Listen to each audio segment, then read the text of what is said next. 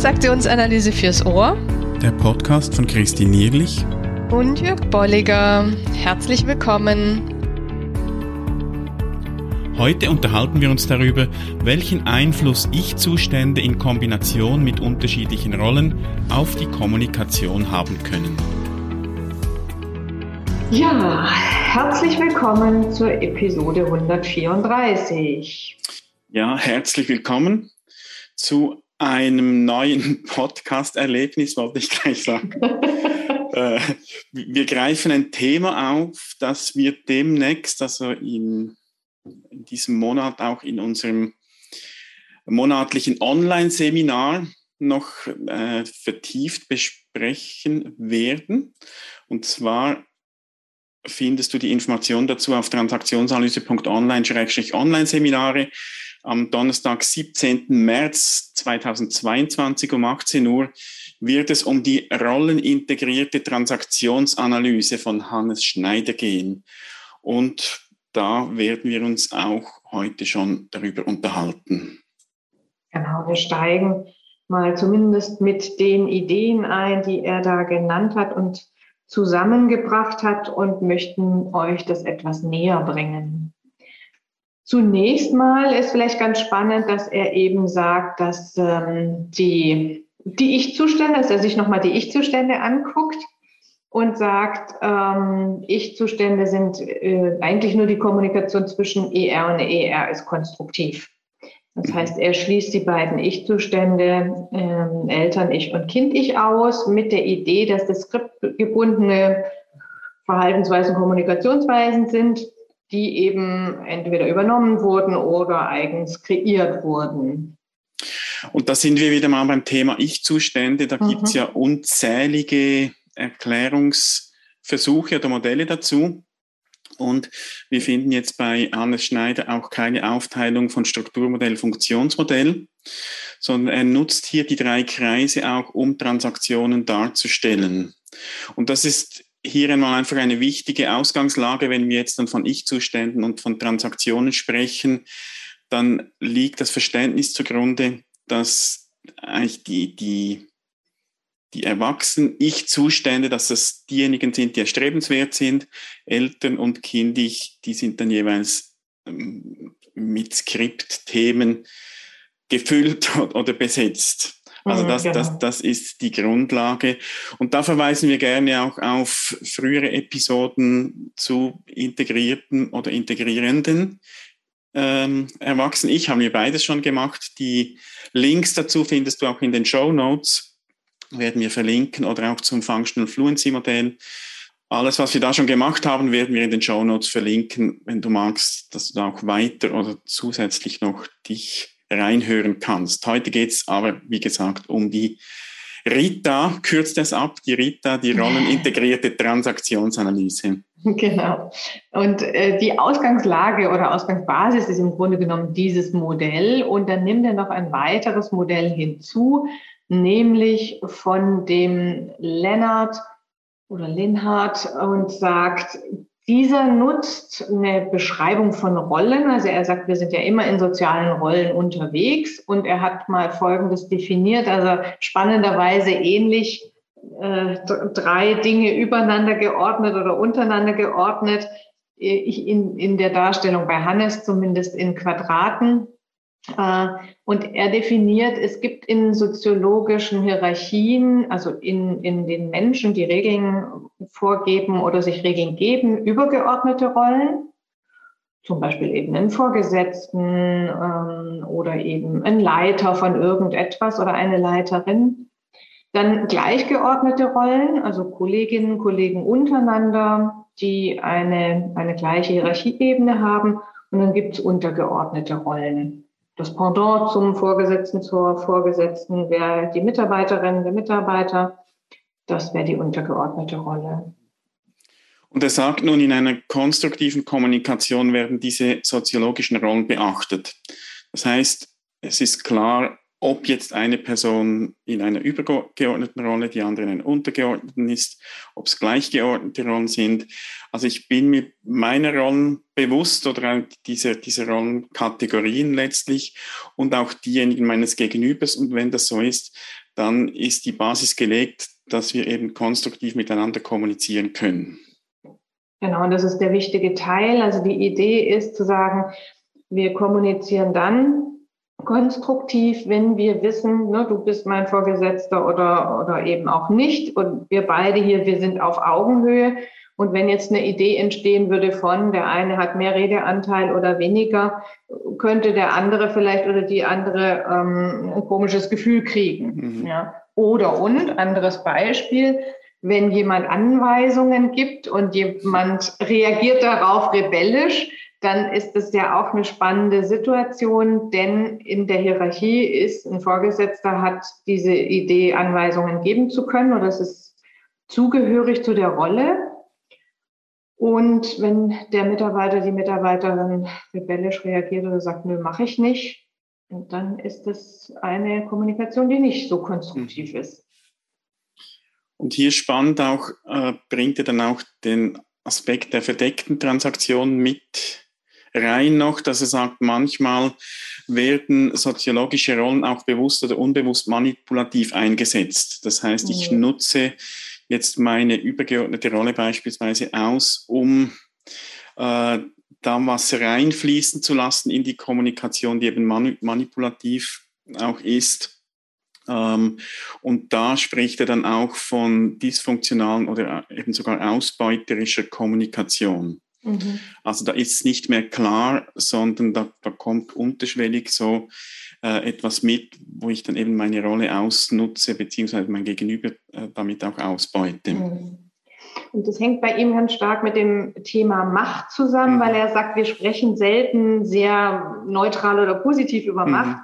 Und dadurch entsteht sowas wie, ne, oft ist es so verdeckt oder, oder man eben spricht nicht drüber, das ist sowas Komisches, anstatt zu sagen, ja, ne, mit dieser Rolle Vorgesetzter oder Vorgesetzter ist Folgendes verbunden, nämlich Macht. Mhm. Ja? Und da sind wir wieder bei unserer vorletzten Episode, wo es um Macht und Führung auch ging. Also ich denke, das lässt sich auch sehr gut äh, verbinden. Mhm, genau.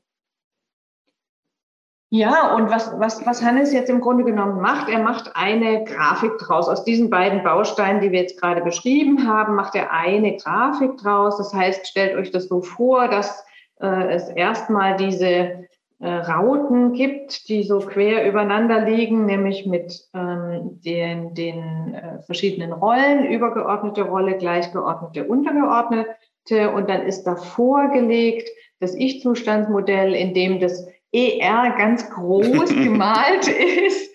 Und was eben gru grundsätzlich nochmal so diese Idee unterstreichen soll von, ich bin mir jetzt der Rollen bewusst, meiner und der des anderen oder der der anderen. Und daraus entsteht dann die Idee, ich kommuniziere aus meiner Rolle über das ER zum ER des anderen und der andere ist auch sich seiner Rollen bewusst. Ja.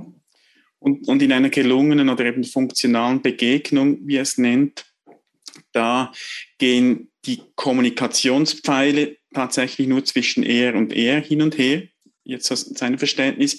Und dahinter liegen, wie es Christi beschrieben hat, kommt eben das Bewusstsein oder kommen diese drei Rollen, äh, die da übereinander liegen und die äh, werden mit Pfeilen dargestellt, die zu diesem Er zeigen. Wir werden es auch in den Shownotes noch, Shownotes noch abbilden, weil das wieder ziemlich komplex ist zu beschreiben.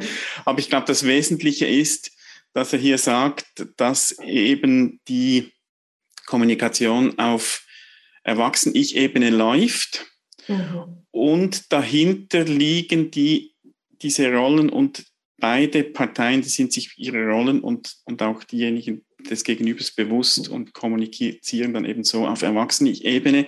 Das passt jetzt für mein Verständnis sehr gut zum Strukturmodell, dass ich eben sage, ich, ich nutze alles, was ich zur Verfügung habe.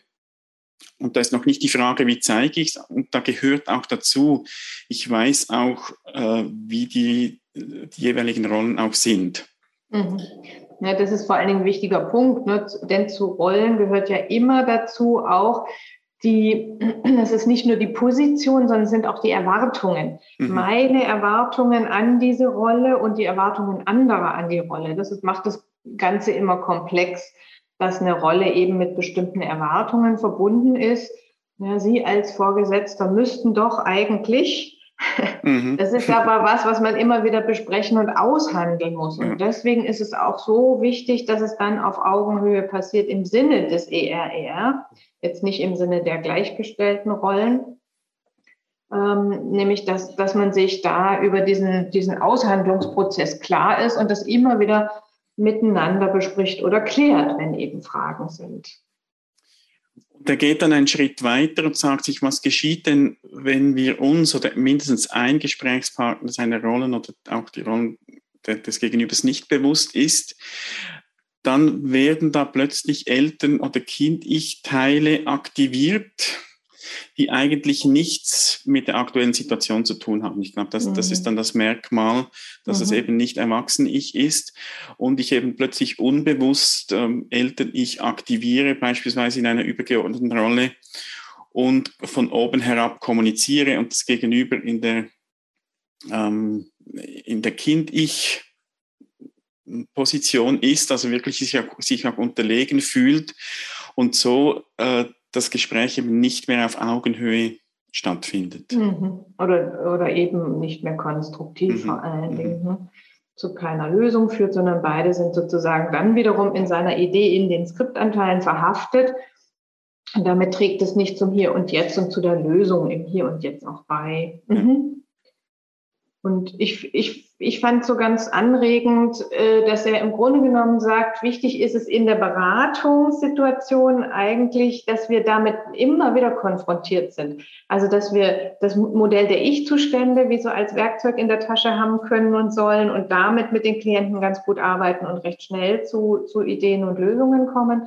Und gleichzeitig auch dieses Rollenmodell. Denn mhm. wir sind immer in Rollen ähm, unterwegs privat, beruflich, ne, wie auch immer. Und da sagt er, dass das ist total hilfreich, wenn wir das gleichzeitig mit betrachten. Ist denn demjenigen bewusst, welche Rolle er oder sie hat, wenn er mit uns in die Beratung kommt und reagiert er entsprechend auch. Rollen integriert. Ja, genau. Und das, das sind ja dann auch zwei Ebenen relevant jetzt in einer Beratungssituation. Einerseits berichtet er vielleicht von einem Arbeitskontext, wo mhm. Führung, Hierarchie ein Thema ist. Mhm. Und gleichzeitig äh, geschieht ja dann das vielleicht auch in der mhm. Beratungssequenzen. Das sind wir wieder bei Themen wie Parallelprozess, mhm. wo plötzlich etwas auch ja. geschieht, das eigentlich mit der äh, eigentlichen Situation zu tun hat, die besprochen wird. Und da finde ich das wirklich hochspannend, also auch für mich dann darauf zu achten, was wird bei mir angesprochen, was klingt bei mir an. Mhm. Werde ich jetzt eingeladen, eine, eine Eltern-Ich kombiniert mit übergeordneten Rolle einzunehmen als Berater mhm. oder Coach oder auch als Trainer mhm. oder was auch immer. Ähm, und wie gehe ich dann damit um? Mhm. Genau, also das ist fast auch schon die Frage, die wir euch mitgeben können hier in der Episode heute. Überlegt mal, wie ne, werdet ihr vielleicht eingeladen, wo, wie nutzt ihr dieses Rollenmodell, in welcher Art vielleicht, in dieser oder vielleicht auch in einer anderen Art. Und er ähm, blickt da auch in Richtung Bernd Schmidt, mhm. was dann so als nächstes kommt in seiner Beschreibung. Aber ja, macht mal euch Gedanken und schreibt uns. Wir sind gespannt, wie ihr das nutzt oder damit umgeht. Ja, schreibt uns oder meldet euch fürs Online-Seminar an. Ähm, wie gesagt, am 17. März, genau. März 18 bis 19.30 Uhr. Da werden wir das auch noch etwas ausführlicher diskutieren. Vor allem dann eben auch äh, Beispiele nutzen, kritische Fragen. Also haben wir dann Zeit, auch uns noch vertieft damit auseinanderzusetzen. Oder du hast Zeit, das mit uns und anderen zu tun. Genau. Also von daher viel ja. Vergnügen und wir sehen uns. Bis dahin. Bis dann. Tschüss. Tschüss. Schön bist du dabei gewesen. Wenn dir unser Podcast gefällt, dann empfehle ihn weiter und bewerte uns auf iTunes oder in der App, mit der du uns zuhörst. Mehr über und von uns findest du auf transaktionsanalyse.online.